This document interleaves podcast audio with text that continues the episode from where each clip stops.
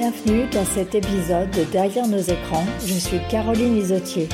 En ce mois de novembre 2022, on parle avec Célia Audan, une UX designer. Que veut dire UX designer?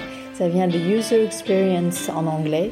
Et c'est une fonction relativement récente, en général, mais en particulier euh, appliquée aux jeux vidéo qui consiste à utiliser les ressorts psychologiques que nous avons tous en commun pour intégrer des mécanismes euh, de jeu qui vont rendre un jeu vidéo aussi engageant comme on dit de possible, c'est-à-dire aussi attrayant que possible. Écoutons Célia Audan qui est partie de la France pour euh, passer par Montréal grâce à Ubisoft et ensuite à Los Angeles où elle est encore basée aujourd'hui pour Epic Games, le créateur de Fortnite ce jeu vidéo à succès planétaire.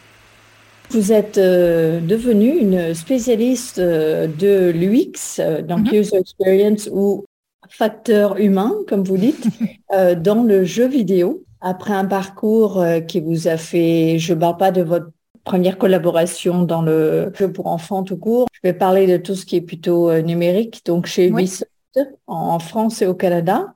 Oui chez Lucas Arts, puis le fameux Epic Games à partir de 2013, où vous collaborez à la création du succès euh, planétaire, on peut le dire, de Fortnite, sorti en 2017. Mhm. Oui. Vous avez créé en 2016 les conférences annuelles Game UX Summit aux États-Unis et en Europe. Mhm. Vous êtes aujourd'hui consultante conférencière et formatrice dans le monde entier en matière de facteurs humains ou expérience utilisateur. Mhm. Oui. J'ai eu la, la, chance de terminer euh, tout récemment euh, un de vos livres qui s'appelle Dans le cerveau d'un gamer, ah, qui est, si je ne me trompe, sorti en 2017. La version US est sortie, enfin anglaise est sortie en 2017, oui. La version française est sortie en 2020. Il fut suivi de trois autres livres en anglais et en effet de deux versions françaises de vos livres anglophones mhm. qui tournent tous autour de l'expérience utilisateur. J'ai essayé de, vulgariser cette euh, discipline, puisqu'on en parle beaucoup, c'est devenu très à la mode, mais c'est encore euh, méconnu. Donc, oui, absolument. Et, par contre, vous avez eu donc un, en tout cas, on vous l'attribue euh, partiellement pour le meilleur et pour le pire d'ailleurs, parce qu'on va parler des, critiques que vous avez mm-hmm. dû vous avez dû entendre. On vous attribue en partie le succès de, Fortnite grâce à cette expérience utilisateur euh, tout à fait étudiée et, efficace. Juste pour les, personnes qui pensent connaître l'UX mais qui, euh, mais qui peut-être ne savent pas non plus exactement ce qu'on met derrière, et puis même celles qui connaissent mettent peut-être autre chose derrière. Que veut dire l'expérience utilisateur appliquée au développement des jeux vidéo? Alors déjà, l'expérience utilisateur, euh, pour, moi, c'est un état d'esprit plus qu'autre chose, c'est une philosophie. L'idée, c'est de se détacher de son point de vue de créateur ou créatrice quand on, peu importe ce que l'on crée, hein, que ce soit un produit, service, euh, que ce soit numérique ou pas numérique. Euh, se détacher de notre point de vue afin d'adopter le point de vue des utilisateurs de ce service, de ce produit dans le mmh. but de les satisfaire et d'accomplir, euh, de les aider à accomplir leurs objectifs. Euh, souvent, mmh. quand on parle du X, on parle d'outils, donc que ce soit un, outil euh, numérique ou un, service que l'on offre aux personnes. Mmh. il faut que ces personnes-là puissent avant tout accomplir leurs objectifs. Il faut aussi qu'elles soient satisfaites de l'utilisation du produit et, éventuellement que, ce produit soit en plus agréable à utiliser, qu'on ne soit pas frustré quand, on l'utilise ou quand on, quand on est confronté avec euh, le service. Donc c'est ça. Donc ça, ça veut dire que ça nécessite une certaine expertise hein, sur euh, bah, comment l'être humain fonctionne physiquement. Déjà, euh, quand on parle d'objets physiques, une chaise ergonomique par exemple doit être confortable et ne doit pas faire mal au dos. Ou même les, souris pour ordinateur, avoir un, un, bureau ergonomique pour, pour ne pas avoir de, problèmes. Donc il y, a ce côté euh, ergonomique physique, mais il y a aussi l'aspect cognitif pour euh, tous les produits. Quand on utilise un produit qui n'a d'aspect physique, même les aspects physiques ont aussi des aspects cognitifs.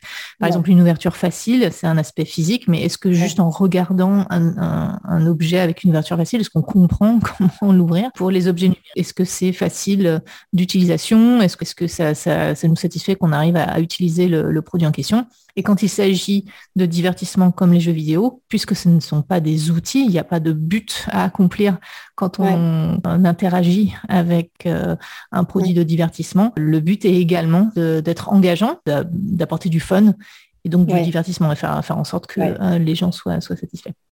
Ce qui est assez unique euh, dans votre approche et puis ce qu'on peut appeler l'UX appliqué aux jeux vidéo, c'est cette attention euh, au fonctionnement du cerveau. C'est-à-dire que dans le passé, c'est vrai qu'on a pu parler d'ergonomie, souvent d'un point de vue quand même physique. Euh, c'est vrai que l'ergonomie appliquée au numérique, si je peux un peu vulgariser ça, euh, on connaît beaucoup moins. Du coup, on est obligé de rentrer dans le, tout ce qui est fonctionnement euh, cognitif, en effet, mhm. et on cherche toujours euh, la limite entre adaptation au fonctionnement du cerveau pour que l'outil soit le plus agréable à utiliser possible et ce que vous abordez un petit peu, manipulation potentielle, puisque plus on est capable de comprendre comment fonctionne le, cerveau, plus on est capable quelque part de manipuler ce, ce, ce cerveau.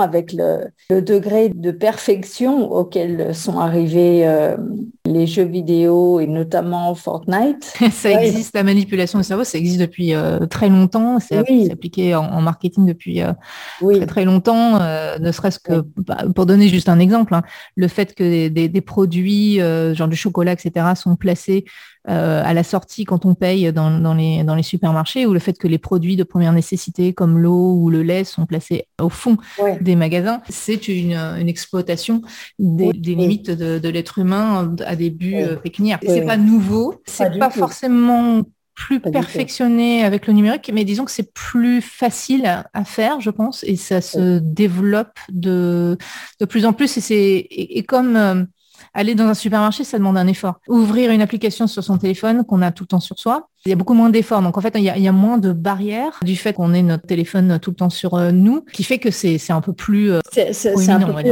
euh, accessible. Et je pense que ce qui révolutionne aussi l'utilisation de ces, de ces ressorts cognitifs, si on peut dire ça comme ça, vous l'abordez dans le livre d'ailleurs, c'est le fait que ça s'adresse à des, à des mineurs et que donc, vous le dites vous-même, d'ailleurs je trouve ça amusant, moi qui ai travaillé dans l'édition jeunesse au tout début de ma carrière, vous dites euh, au début, quand on concevait des jeux euh, pour les, pour les enfants, on essayait surtout de plaire aux parents, puisque c'était eux qui étaient acheteurs.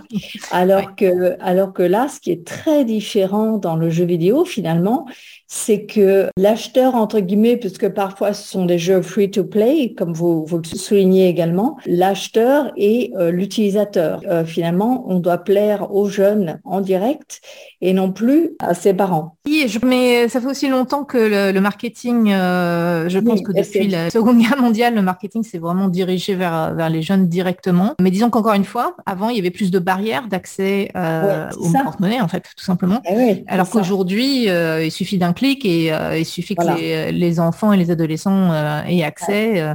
Euh, ça, disons que ça va beaucoup plus vite. Il y a moins de barrières, encore une fois. C'est plus cet aspect-là, en fait. Comme vous le dites, euh, il y a beaucoup de, vulgarisation, de, choses qui circulent sur les, ressorts utilisés dans les jeux vidéo, euh, ces fameux shots de dopamine, ces fameuses récompenses aléatoires. Il y a beaucoup de choses qui circulent, mais là, c'était très intéressant de le voir détaillé oui, justement, je, je débunk cet aspect-là. les shots de dopamine, on ne peut pas vraiment aborder les choses comme ça, parce que la dopamine, c'est quelque chose que le cerveau produit continuellement, euh, et on ne peut pas prévoir un aspect négatif au comportement par les, la dopamine produite dans le cerveau, on ne peut pas le faire, même avec des addictions très, euh, avec substance. Euh, les, scientifiques ne sont pas capables de prédire l'intensité d'une addiction par rapport au pic de dopamine. Euh, donc il y a beaucoup de panique morale. on utilise beaucoup les neurosciences pour faire paniquer les gens, notamment la dopamine, dont il faut sortir parce que c'est c'est pas véritablement utile et c'est pas c'est pas véridique non plus d'utiliser ça dans, dans, le discours. Et les récompenses aléatoires, on, en a partout. Il y a, y a très peu de jeux sans récompense aléatoire. À partir du moment où vous jetez des dés, vous tirez des cartes dans le jeu, ce qui est la grande majorité des jeux, à part peut-être les échecs, et encore même là, au, départ, on tire en sort à quelle couleur on va, on va jouer. Il y a très peu de jeux qui n'ont pas de récompense aléatoire, justement parce qu'on sait que c'est plus amusant, c'est plus engageant, les, choses peuvent changer. Euh, là où ça pose problème, c'est quand ces récompenses aléatoires sont utilisées non pas pour engager dans le jeu et être plus, rendre le jeu plus fun, c'est quand c'est utilisé pour engager avec la monétisation. Donc c'est là où ça peut poser problème, effectivement, que ce soit les lootbox dans les jeux vidéo ou auparavant les, euh, les pochettes surprises, euh, les petites cartes, les cartes qu'on avait euh, qui, existaient déjà avant. Ça aussi, ça, ça pose un, problème. Oui, tout à fait. En effet, et ça, j'imagine que je ne je, je, vais pas rentrer dans si ça vous a ça vous a interrogé une fois ou deux ou si enfin on, sent que c'est quelque chose qui en effet vous vous interroge oui parce que en, fait, vous parlez d'une euh, euh, d'un tiraillement entre effectivement rendre euh, un jeu ou un produit engageant et utilisable et intéressant et l'exploitation pour faire plus d'argent, mais ce tiraillement, il n'est pas au sein de l'UX. Parce que l'UX est, là pour servir l'utilisateur et défendre les, besoins et les intérêts des utilisateurs. Donc, du point de vue de, tous les professionnels UX, c'est clair. C'est clair qu'on ne va pas exploiter les gens euh, pour un but pécuniaire. Le tiraillement se fait avec le business. qui, voilà. Voilà, eux, euh, en général, surtout que dans notre société capitaliste, euh, notre économie capitaliste, il faut tout le temps être en croissance, il faut satisfaire les actionnaires. Donc, il y a un besoin de tout le temps avoir plus gros chiffres et plus de croissance. Et hein, il y a un moment donné, alors souvent, on arrive à faire un équilibre. Hein, avec l'UX, on sait très bien que euh, de toute façon, il faudra que l'utilisateur paye à un moment donné. On peut pas. Euh, voilà. plus agréable d'avoir un service gratuit tout le temps, mais c'est juste pas possible. Il faut que les gens vivent. On sait qu'il y a des compromis à faire avec le business. Il y a aussi des choses qui seraient mieux à faire pour euh, les utilisateurs, mais on sait qu'on n'a pas de budget ou on n'a pas assez de temps pour développer ça. On, est tout le temps dans le compromis entre l'UX et, les, personnes, les professionnels UX et le business, on va dire, ce qui est normal. Sinon, il n'y a pas de produit. On peut même pas faire de produits. Ou alors, il, faut, il faudrait être mandaté pour faire de l'UX dans une société qui n'a pas de modèle euh, euh, free-to-play, ou alors il ne s'agit pas de faire faire non, mais, mais même, ça, coûte de euh, l'argent. De... Même ah si vous travaillez dans, dans des entreprises à but non caritatif, ou même si vous travaillez pour développer un service public, il faut quand même que ça rentre dans le budget. Donc il y a, ah, toujours, voilà, il y a toujours des questions comme ça. Euh, euh, en revanche, on veut toujours que ce soit gagnant-gagnant. On veut que ce soit gagnant pour l'utilisateur, que clairement on défende ses intérêts. Et oui, il faut que ce soit aussi gagnant pour le, business ou même pour le service public, que, que, ce ne tombe pas dans le rouge. À partir du moment où on bascule, où ça devient surtout gagnant pour le business, au dépend des utilisateurs. Là, dans ces cas-là, si on a un divorce avec la perspective UX, on n'est plus du tout dans une perspective UX, on est dans une perspective business qui favorise le business au détriment de l'utilisateur. En fait, je, parlais de, modèle économique, hein, puisque ça aussi, on en parle beaucoup dans le domaine ça joue, des fameux modèles. C'est-à-dire que euh, dans, dans, le cas d'un jeu qui serait euh, acheté au départ, où il s'agirait simplement de faire jouer le plus possible au jeu, mais sans euh, chercher à favoriser des achats in-game, Évidemment que l'UX là n'est pas euh, un mandat qui est quelque un peu moins qui peut moins porter à la à la, à la manipulation puisque il n'est pas nécessaire. Mais l'UX n'a jamais de mandat de manipuler d'exploiter euh, l'utilisateur. C'est ça en fait le problème, c'est que en fonction du modèle business, il va y avoir plus ou moins de friction entre la, défense de l'utilisateur et euh, se retrouver d'un point de vue business.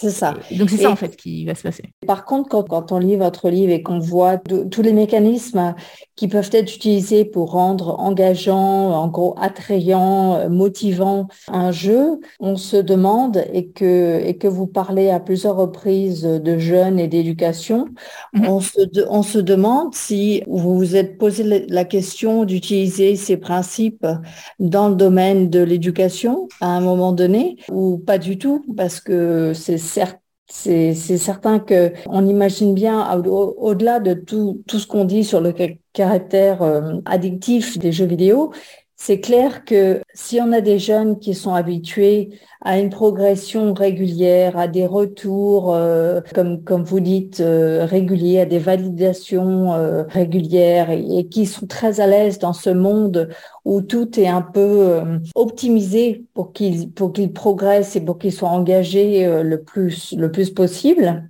on se demande comment ensuite ils vont avoir la patience pour écouter en cours ou pour euh, participer à un cours qui, lui, parfois peut être très très bien fait, euh, souvent grâce à un enseignant, une enseignante extrêmement talentueuse qui va savoir euh, segmenter l'information, euh, les motiver, mais qui en général ce n'est pas le cas. Donc on, se demande si vous vous êtes posé la question à un moment donné parce que ça ressort un tout petit peu dans, dans le livre, le côté euh, application à tout ce qui est éducation. Et je me posais la question de si c'était une, une une piste que. C'est comme ça que j'ai démarré ma carrière. Je suis spécialisée en, en développement cognitif. Donc, euh, j'ai appris comment le cerveau fonctionne, euh, l'attention, la perception, la mémoire, quelles sont nos limites, aussi comment ça se développe chez l'enfant jusqu'à l'âge adulte et, et plus tard. C'est comme ça que j'ai démarré ma carrière. Et c'est en faisant du, euh, du jouet et du jeu éducatif que j'ai appliqué mm. en, premier ces enseignements-là. Et ça fait de quand même depuis les années 70 et surtout Simon Papert qui a été une grande figure euh, mhm. d'utiliser les ordinateurs et le numérique euh, dans l'éducation. Et il a, été, il a eu beaucoup de succès. Euh, mhm. C'est lui qui a créé le langage informatique Logo, qui a été utilisé beaucoup dans les années 70 et, 80. Il a fait un partenariat avec Lego pour faire Lego Mindstorm, pour apprendre aux enfants la physique et, les mathématiques. mais aussi le, la littérature. Tout ça, on le, ça fait quand même des décennies qu'on le, le, connaît. Bah, oui, alors Peut-être, mais, mais malheureusement, quand on voit euh, l'application, euh, enfin dans, dans moi, ce que ce à quoi j'ai pu être confrontée sans être une experte de la pédagogie, mais en m'étant intéressée quand même un tout petit peu à la, à la pédagogie à l'école, enfin à l'utilisation du numérique en pédagogie, j'ai pas vu énormément d'exemples de ce que vous dites. alors il y, en, a quand même euh, pas mal quand, quand on se penche sur le sujet, mais il y a déjà, il y a deux choses qui sont très différentes. La première chose, c'est le budget. le budget euh, en éducation n'est pas du tout le même que les budgets des, grands studios de jeux qui, produisent des gros euh, jeux vidéo qui sont très engageants, parce que la plupart des jeux ne le sont pas. Hein. Il, y a, beaucoup, il y a énormément de jeux, il y a des milliers de jeux qui sortent tout le temps. La plupart ne, survivent pas très longtemps. Donc même quand il y, a, juste le mandat d'être engageant, de donner du fun, déjà là, c'est compliqué, c'est pas si facile à faire que ça. Et en mm. plus de ça, un jeu vidéo n'a pas pour vocation d'être éducatif. Alors que... Non, exactement. mais donc, ça, ça enlève un poids quand même assez important. Ah parce que c'est pas parce qu'on est engageant avec un jeu vidéo qu'on va forcément apprendre quelque chose qui va pouvoir transférer sur d'autres euh, domaines. Et c'est ça, l'éducation, c'est ça le premier objectif. C'est que l'enfant ou l'adulte ou l'adolescent qui apprend quelque chose au sein d'un cours ou euh, d'un logiciel puisse mhm. transférer ses connaissances sur un, dans un autre contexte. Alors ça, le jeu vidéo s'en fiche complètement. Donc, euh, il n'y a, pas, bah, cette contrainte qui est quand même beaucoup plus difficile à accomplir c'est un petit peu pour ça que voilà que je vous posais la, question parce qu'on avait l'impression mm. que au début c'était quand même ce qui vous avait euh, motivé. Et puis que, que après ben, vous l'avez appliqué au jeu vidéo si je peux dire commercial pur. Et que euh, on se demande si vous aviez pensé appliquer ce souhait de faire bien sûr un jeu éducatif avec le jeu vidéo parce que je vous parle d'un exemple que vous connaissez peut-être d'ailleurs. Il y a des gens qui s'appellent Powers avec un Z qui disent, qui sont, voilà, qui sont en France, je ne sais pas si vous ont consulté ou pas, qui disent justement vouloir faire euh, ce, ce que vous dites est tellement difficile de faire, d'avoir un objectif éducatif avec un jeu vidéo aussi engageant que, que possible. Est-ce que vous croyez que c'est que c'est faisable? Bien sûr que c'est faisable. Euh, maintenant, c'est pas facile. Euh, et je travaille, je, dans ma carrière de consultante aujourd'hui, je, je, consulte avec euh, pas juste le jeu vidéo. Hein, je, travaille aussi beaucoup avec des entreprises qui cherchent à faire du ludo éducatif. Ça m'arrive assez régulièrement. Après, ça, s'étend aussi sur ce qu'on appelle la, gamification. La, oui. C'est plus pour des applications, par exemple, de santé, que les gens prennent leurs médicaments ou fassent leurs exercices. Comment est-ce qu'on peut faire en sorte que ce soit engageant et motivant? Donc oui, je travaille beaucoup avec ces, entre, ces entreprises-là. Je suis très intéressée euh, dans ces domaines, que ce soit l'éducatif ou euh, le, changement euh, de comportement, par exemple, pour le, climat ou pour la justice sociale. oui, c'est tout à fait applicable parce qu'en fait, ce qui est appliqué dans le jeu vidéo, c'est pas c'est pas sorcier en fait, c'est tout simplement de comprendre les besoins humains. Donc effectivement, si si on a du feedback sur ce qu'on fait, c'est-à-dire qu'on a un retour sur ce qu'on fait et qu'on comprend assez rapidement qu'est-ce qui marche et qu'est-ce qui marche pas, donc c'est ce qu'on appelle la boucle de récompense par lequel on a apprend énormément dans la vie de tous les jours. Si on, peut se confronter à ça assez rapidement et, euh, tout de suite euh, recommencer, ça nous permet de consolider nos, apprentissages. Donc il y a ça, c'est ce qu'on appelle la, motivation extrinsèque. Il y a aussi la motivation intrinsèque euh, qui est très importante. C'est-à-dire que la motivation intrinsèque, c'est de, se sentir compétent, autonome et d'avoir de ressentir de l'affiliation dans une activité. Ça. on sait très bien que c'est très important. C'est important en éducation, c'est important euh, dans le cadre du, euh, travail, et c'est important aussi dans le jeu vidéo pour, euh, pour s'amuser. Si on ne se sent pas compétent, si on n'a pas l'impression, ça ne veut pas dire de, jamais échouer. Ça veut dire que si on échoue, on comprend pourquoi, et si on réessaye, on, fait mieux. Bah, les enfants qui sont en échec scolaire, par exemple, ne se sentent pas compétents parce qu'ils bah échouent. Et non seulement ils échouent, mais ils n'arrivent pas à, sortir de cet échec. sortir de ça, exactement. Voilà. Et, donc, euh, bah, justement là, bah, vous, vous, touchez justement au point auquel, auquel je, je, je, pensais, c'est-à-dire que on se dit que si euh, l'école, euh, prenons l'école française, parce qu'elle est quand même un peu plus traditionnelle en termes de pédagogie que l'école en Amérique du Nord, que ce soit au Canada que je connais un petit peu ou en Amérique. On a l'impression que justement, elle n'a pas adapté ses process, si je puis dire, aux enfants qui sont en échec scolaire pour justement leur proposer des, choses un peu plus adaptées à leur niveau. Comme, euh, comme ce que vous avez l'air de suggérer dans la conception des jeux auxquels vous, vous participez. Oui et non. Alors oui, parce que c'est compliqué, parce que l'école doit aider tout le monde. Il y a, le jeu vidéo s'en fiche en fait. Le jeu vidéo va se concentrer sur un type d'audience qui aime tel ou tel jeu, et puis les autres qui n'arrivent pas à apprendre comment jouer, ben bon bah tant pis pour eux.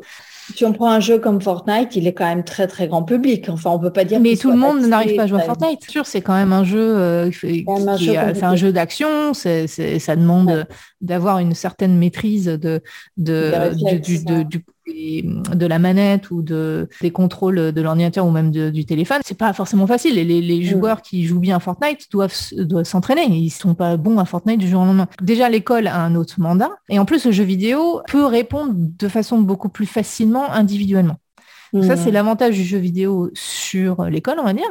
Euh, mais mmh. le désavantage du jeu vidéo, c'est qu'il y a pas, il y a peu d'êtres humains euh, qui, mmh. sont, sont impliqués. Tout euh, l'ordinateur qui, qui, finalement ne va pas s'adapter, hein, ou alors peut s'adapter ah. en fonction du type d'intelligence artificielle qui est utilisé. Mais enfin, c'est quand même, ça, ça, coûte beaucoup d'argent de développer une bonne intelligence artificielle et il y a quand même des problèmes d'inclusion qui sont très très connus avec avec l'IA. le gros avantage de l'école, c'est les professeurs et on sait très bien que pour euh, éduquer, mmh. c'est vraiment le rapport humain.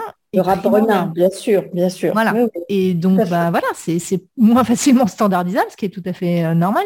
Et donc, c'est pas les mêmes, donc c'est pas le même mandat, c'est pas les mêmes objectifs, c'est pas le même budget, c'est pas, euh, c'est on imagine bien comment un mélange des deux, c'est-à-dire un peu de numérique, euh, mais bien, bien fait. D'ailleurs, et, ça commence, ça commence à, venir.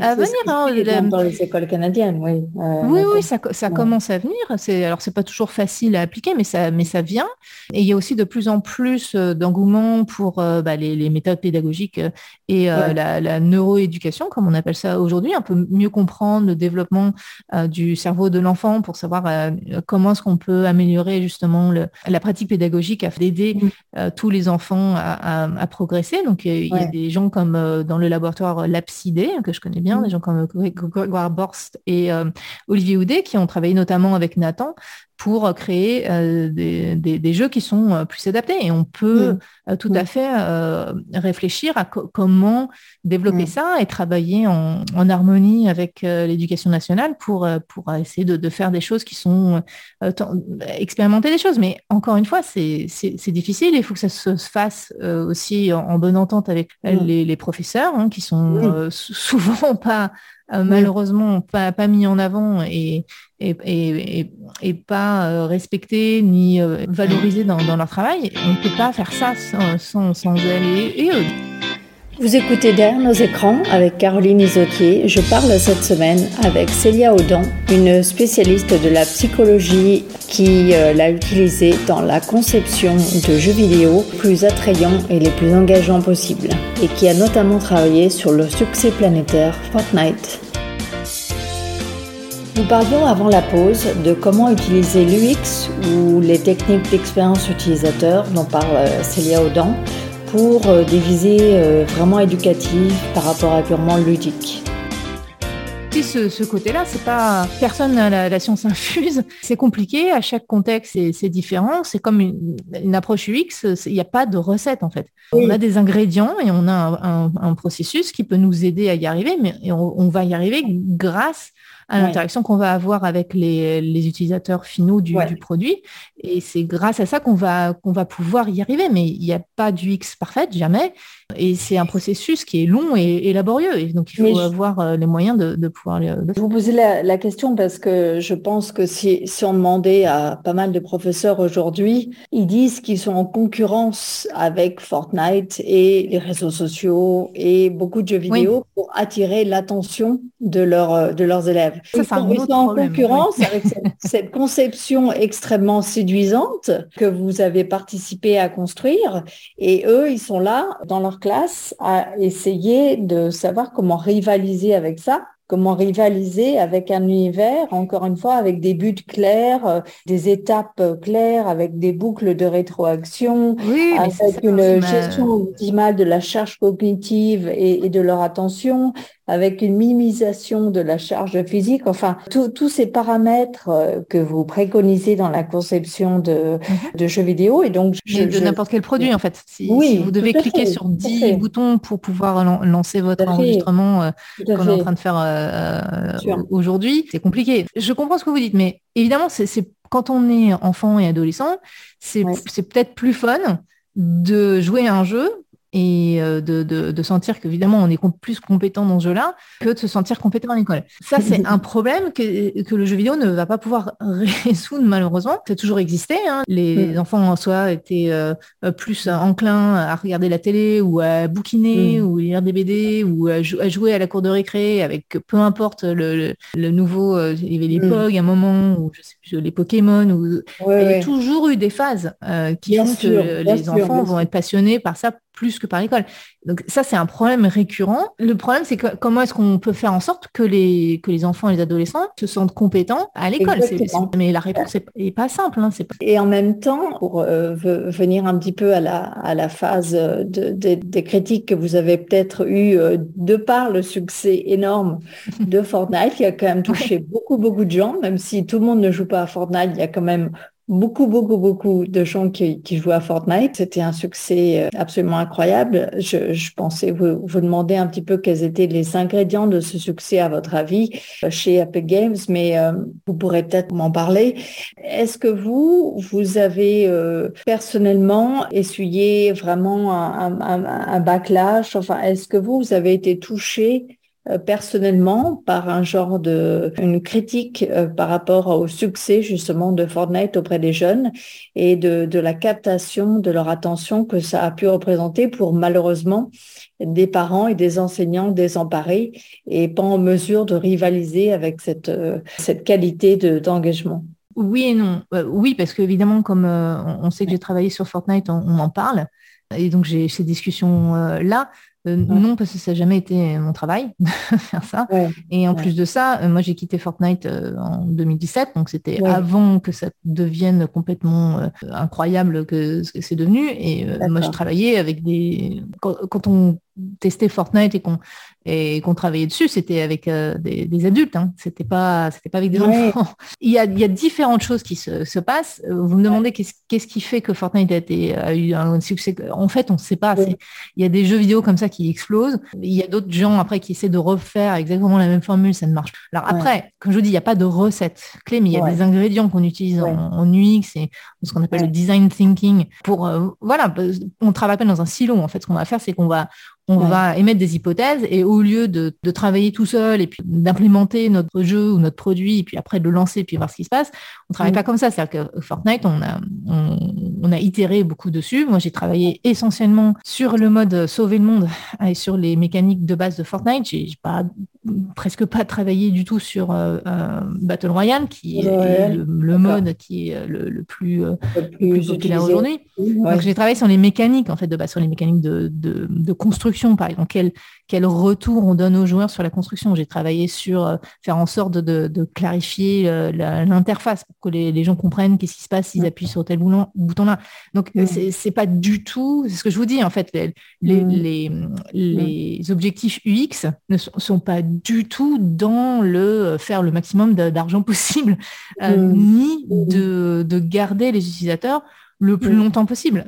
Ce qu'on veut, c'est qu'on apporte une euh, expérience qui soit satisfaisante. Pour un jeu vidéo, évidemment, il faut que ce soit engageant, parce qu'il n'y a pas d'intérêt à commencer un jeu si ça ne nous intéresse pas, comme il n'y a aucun intérêt à commencer à regarder une série télé si euh, c'est pas engageant, euh, dans ce cas-là, on va, on va arrêter. Donc, évidemment qu'il y, a quand même cette envie que les, joueurs s'amusent et, aient envie de revenir, mais on mm. n'est pas non dans cette problématique qu'on ne veut pas qu'ils puissent faire autre chose de leur vie et qui, ne décrochent jamais. Justement, dans les problématiques UX, on veut que les joueurs puissent faire des pauses, on réfléchit à des mécaniques pour, pour pas que pour pas qu'ils se qu'ils sentent qu'il qui, qui, qui est là une FOMO, on appelle le fear missing out, qu'ils mm. puissent quand même se, se, reposer et puis revenir plus tard quand mm. ils ont envie. C'est pour ça que les professionnels UX s'intéressent à, l'éthique des pratiques qu'on retrouve dans n'importe quel produit free-to-play. Donc, on le retrouve dans un jeu vidéo, on le retrouve aussi dans les réseaux sociaux, euh, parce que ces produits-là ont besoin déjà de beaucoup de gens qui l'utilisent pour que ce soit intéressant. Euh, éventuellement, certaines personnes qui payent, mais des, parfois, c'est le, la pub qui va faire. Donc, euh, il y a le fait d'engager les, personnes à revenir va être un, critère important. Et c'est là où, en UX, il faut bah, qu'on fasse la part des choses entre, oui, ils ont envie de revenir parce que c'est intéressant et ça leur apporte quelque chose, versus ils reviennent parce qu'ils se sentent obligés de revenir. Obligés de revenir, voilà. Voilà, il y a quelque chose qui se passe et s'ils sont pas là. C'est ce que vous évoquez dans le livre, d'ailleurs. Exactement. tout un chapitre sur, euh, sur l'éthique où en effet les loot box, par exemple, euh, les récompenses aléatoires, enfin en tout cas euh, targetées euh, vers des jeunes ou alors en effet tous ces mécanismes de FOMO, vous dites que c'est pas acceptable du tout. Mais c'est ça en fait le, le, truc, c'est pour ça que moi ça fait partie de mon travail de parler de, de, ces problèmes et de parler à quel point l'intérêt des utilisateurs est perdu ou l'intérêt des joueurs est perdu au profit de la compagnie. Donc c'est des sujets sur lesquels je parle depuis des années. Alors c'est plus facile pour moi d'en parler depuis que je suis indépendante, donc j'en parle de, de façon un peu plus ouvert depuis 2018. Euh, ce dire. voilà. Euh, et après Fortnite en plus a explosé, donc euh, bon c'est en plus c'est compliqué parce que c'est pour moi parce qu'on on, me parle de ça alors que réfléchir sur des questions éthiques fait partie de mon travail. Et non seulement ça, mais parler d'inclusion aussi, de parler d'accessibilité. Ça fait partie du travail UX. On veut s'assurer que tout le monde qui a envie de jouer à, un jeu ou utiliser un produit, y compris les personnes en situation de handicap, puissent le faire. On veut aussi s'assurer que les produits sont inclusifs. On parle beaucoup des, problèmes de biais, euh, notamment avec euh, l'intelligence artificielle, qui va euh, perpétuer des discriminations. Ça, ça fait partie entièrement du, aussi du, mandat des professionnels en UX. Et ce dont vous parlez, l'éthique, ne, pas faire en sorte que les, personnes se sentent enfermées, de, de, ne pas exploiter des biais humains surtout chez des enfants qui, ont moins de défense que les adultes. Encore les adultes, bon, parfois on, est, on, va quand même binge-watcher, euh, euh, je ne sais pas comment on dit en français. Bah, je, crois qu'il n'y a, pas d'équivalent. Enfin, je oui, c'est ça. On va, on va vraiment continuer à regarder une série parce qu'on a envie et puis on se dit, bon, bah, c'est pas grave, demain je travaille pas ou j'ai pas beaucoup de meetings. Mm-hmm. Donc on, va rationaliser ça, mais ça nous arrive quand même aussi de se laisser aller. Les enfants et les adolescents, comme ils n'ont, leur cerveau n'est pas complètement mature, c'est un peu plus difficile pour eux. C'est pour ça qu'ils ont besoin des parents pour les aider à, mettre des barrières. Ces questions-là où on a des produits, que ce soit les, réseaux sociaux ou les jeux vidéo, qui vont euh, clairement tenter, ou ils ont où ils cherchent pas forcément à le faire, mais ils tombent dessus et ils s'aperçoivent que bah, ça, marche super bien et du coup les, les, chiffres montent et donc ils continuent sans se poser la question de est-ce que c'est éthique ou pas. Bah, c'est problématique et comme dans nos sociétés, être éthique n'est pas récompensé, pas récompensé. Ce qui est récompensé, c'est faire le maximum d'argent et, de, de se développer tous les ans. C'est difficile d'aborder le sujet. C'est pour ça qu'il faut qu'on ait des codes d'éthique et c'est pour ça que j'ai démarré l'initiative euh, Ethical Games euh, pour, pour essayer de, de, parler plus de ça, aussi faire la part des choses euh, pour pas qu'on tombe trop dans, dans les paniques morales et qu'on jette un peu le, le euh, bébé, avec l'eau du bain euh, au niveau des, jeux vidéo, qu'on mhm. reconnaisse aussi que le jeu vidéo, bah, c'est important pour la socialisation euh, mhm. des, enfants et des adolescents, surtout à une période de pandémie et que le numérique fait partie de, notre vie, et reconnaître aussi les limites, et notamment les exploitations possibles, et notamment des, des populations plus jeunes. En faisant la part des choses et en aussi s'appuyant avec les recherches scientifiques qui sont en ce moment conduites, qui nous permettent vraiment de savoir ce qui se passe hein, et de sortir des histoires de pics de dopamine qui ne veulent euh, en fait pas dire grand-chose. Hein.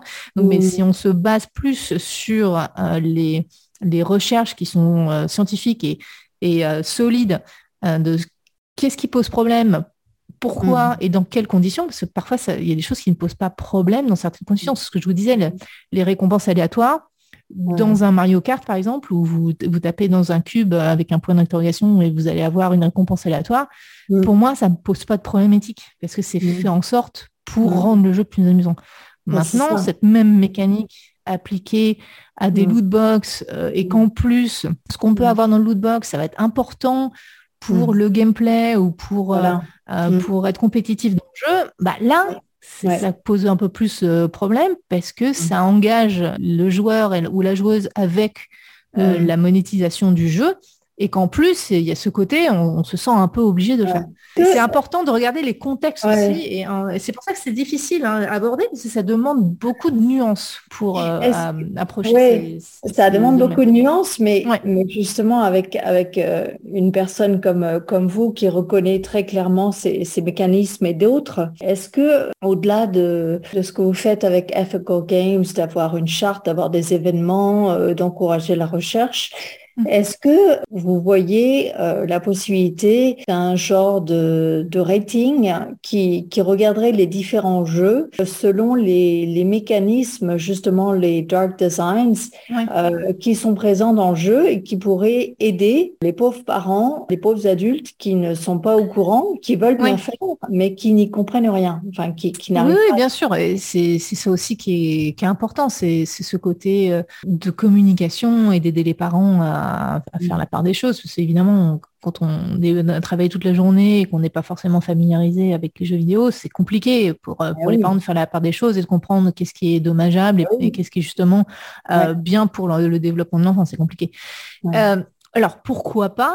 Après, ça sera pas suffisant parce que par exemple, on a en France, euh, on a le système PEGI qui va noter, euh, qui, mm. permet aux parents de comprendre euh, qu'est-ce qu'il y a dans le jeu, s'il y a des choses qui sont un peu difficiles pour pour des, enfants, pas en fonction de leur âge et qui, n'est pas là pour dire voilà ce jeu-là est interdit au moins de 18 ans, mais c'est plutôt pour conseiller aux parents on vous conseille de, si votre enfant a mm. moins de 18 ans, de quand même regarder parce que euh, il y a de la violence ou il y a ci et ça. Donc, il, y a, déjà un système qui existe, c'est ESRB euh, en Amérique du Nord et PEGI en Europe. Les parents sont pas forcément au courant déjà. Pourquoi oh. pas, pourquoi pas avoir, euh, alors ça peut faire partie de PEGI aussi, qui, voilà. je sais c'est PEGI où je sais que SRB maintenant a, ont ajouté s'il y a des microtransactions, s'il y a des ah, ils ont ajouté ce, système, de, il me semble, il faut que je, regarde, mais il me semble qu'il y a la, mention gambling, par exemple, est-ce qu'il y a du, de, des lootbox dedans? Mmh. Donc mmh. ça commence à évoluer. Je pense que c'est aller dans la bonne direction. Après, c'est un peu compliqué parfois parce que dire voilà il y a de la FOMO dans ce jeu c'est compliqué en fait à, déterminer oui euh, c'est difficile parce qu'il y aura toujours un peu de FOMO dans, dans certains jeux parce qu'on a des événements et les événements c'est fun aussi de se dire ah bah voilà on va être en euh, c'est je sais pas en ce moment c'est Thanksgiving euh, aux États-Unis j'habite aux États-Unis où ça va être bientôt Noël. En général dans les jeux vidéo en ligne il, va y avoir des événements autour de en, fonction de la saison. Donc il y aura toujours un moment, on se dit ah bah j'aimerais bien voir ce que ça donne parce que c'est nouveau. Donc à quel moment est-ce qu'on est-ce qu'on estampille ah bah là il y a de la FOMO et c'est de la FOMO qui euh, qui est dommageable euh, versus euh, de la bah FOMO qui est un peu normale qu'on voilà. peut trouver tout le temps. c'est bah, ça qui est bah, compliqué, il me semble. C'est en effet compliqué, mais je pense que c'est pour ça qu'il faut y arriver avec un, ensemble de personnes, avec une discussion et avec une, gradation. Et, l'idée que, comme vous dites, oui, évidemment que s'il y a un événement, euh, mais à mon sens, euh, si l'événement il n'est pas crucial d'y participer pour continuer à jouer, eh bien là, on peut dire il n'est jamais crucial. En fait, c'est ça. En fait, le problème c'est que c'est jamais le cas. C'est plutôt si, parfois, et même, et même parfois, vous avez des, des loot box où il y a que du cosmétique, c'est-à-dire c'est que des, des, vêtements euh, comme Fortnite par exemple, ou des danses. Donc on pourrait se dire bon bah c'est pas grave parce que ça n'implique pas le gameplay. On va pas être meilleur si on si on a plus de loot box. Donc a priori c'est pas très dommageable. Sauf que quand on est adolescent ou quand, après la puberté, on sait très bien que si on n'a pas le, le, bon, euh, les, les, bons costumes, euh, voilà, c'est plus difficile de rentrer dans un groupe social. Au même titre que moi, à mon époque, si j'avais pas les bonnes baskets de la bonne mmh. marque ou le, mmh. le bomber de la bonne marque, bah, j'étais pas forcément cool et donc euh, c'était plus difficile de faire partie d'un certain groupe social. Ça, c'est comme ça que les adolescents adolescents fonctionnent, c'est normal dans, leur développement. Et là, on est dans un contexte où même le cosmétique peut poser problème à une certaine population dans certaines conditions. Donc c'est pour ça que je vous dis que c'est un peu compliqué, c'est pas infaisable, mais ça va demander quand même beaucoup de discussions posées, nuancées, euh, entre les scientifiques, les développeurs euh, de jeux, les joueurs et les joueuses et les parents, euh, afin de démêler tout ça et de, mettre des limites et de, faire aussi comprendre aux mm-hmm. développeurs de jeux quand ils font la, FOMO, quand il, quand il y a un lootbox qui est vraiment important et on a envie de l'avoir, euh, ça se traduit en, quelle pression psychologique pour les joueurs. C'est en fait c'est ça en fait qui, qui est un, qui je pense, hein, c'est ma façon d'aborder les choses. Quand j'explique, ben voilà, ça quand on fait ça, euh, si vous faites ça dans votre jeu, c'est euh, capitaliser sur la FOMO ou c'est capitaliser sur du euh, guilt tripping. On, on, rend les, joueurs un peu, on se les culpabilise. Ah, bah, t'es pas là, tu abandonnes tes, amis. Et, donc faire comprendre que, bah, ça, en fait, ça c'est des pressions psychologiques qu'on applique parfois à des populations assez jeunes. Et donc ça, ça pose problème. Et donc c'est dans ces termes, je pense qu'il faut l'aborder. Alors après, moi, je suis biaisée. Hein. c'est comme ça qu'il me semble que, c'est le, plus viable euh, de l'aborder, mais aussi parce que j'aime les jeux vidéo et je dans l'industrie du jeu vidéo, donc forcément j'ai un point de vue euh, euh, biaisé mmh. sur, ces mmh. sujets-là, parce que je, pour moi le jeu vidéo et le jeu de façon générale, c'est très mmh. important pour le, développement de, l'enfant et, le maintien des, du cerveau de, de l'adulte. Je trouve important qu'on ait ces discussions nuancées.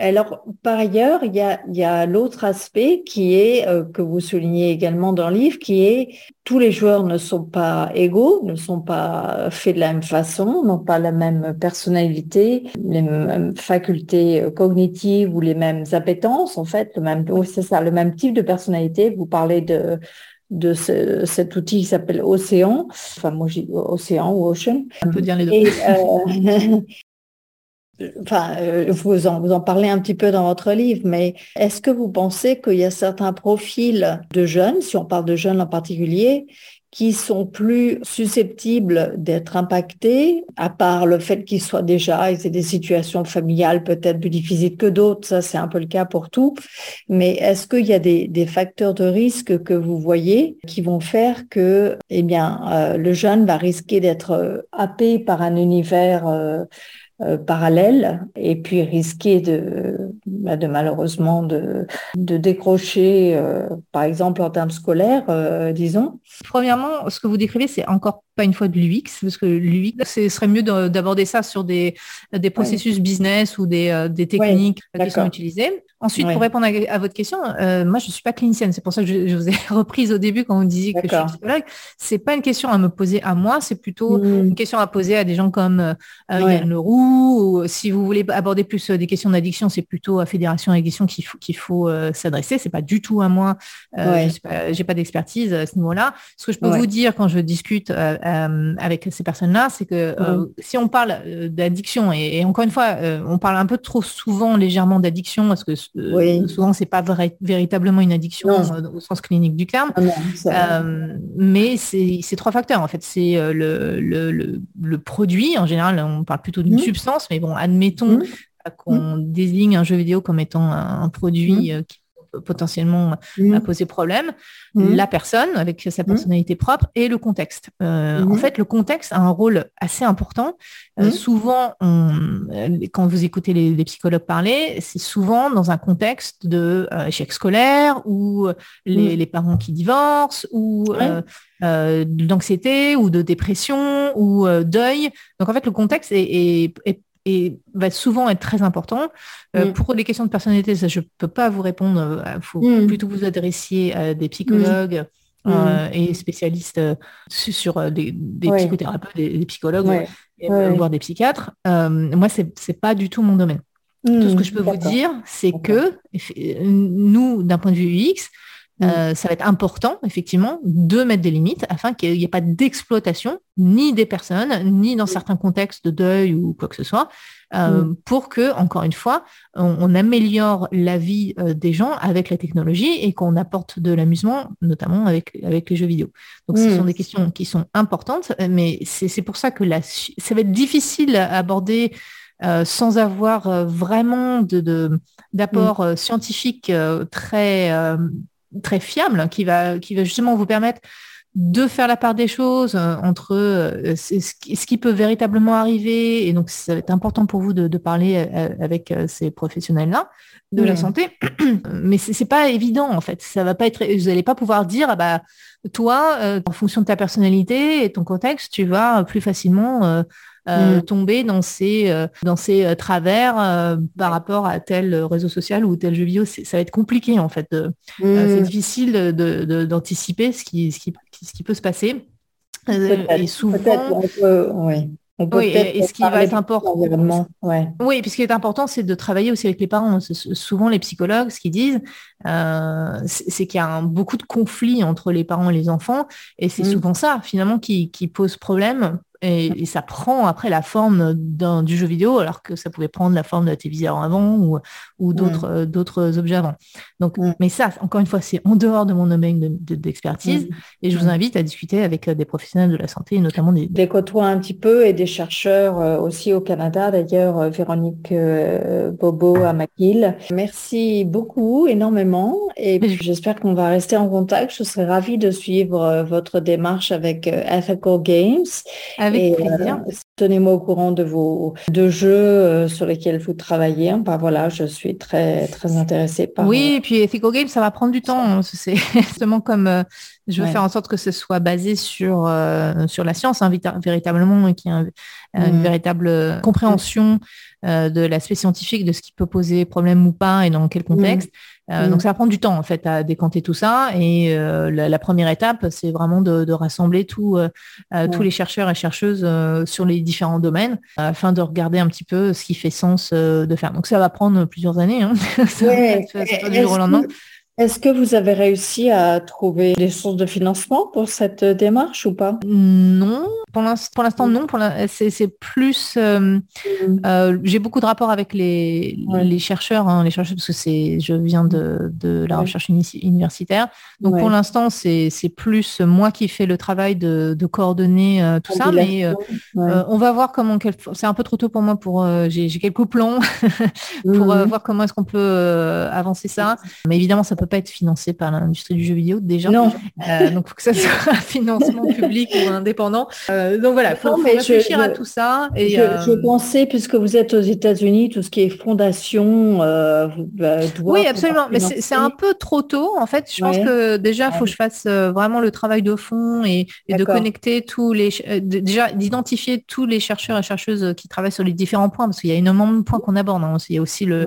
l'inclusion et, mmh. Mmh. Faire en sorte que le développement de jeu soit aussi éthique pour les personnes qui travaillent dans le jeu vidéo, parce que souvent on n'en parle pas, euh, mais il y a quand même des pratiques qui sont très dommageables pour les personnes qui travaillent dans le jeu vidéo. Elles sont souvent passionnées par, par leur métier et passionnées par le jeu.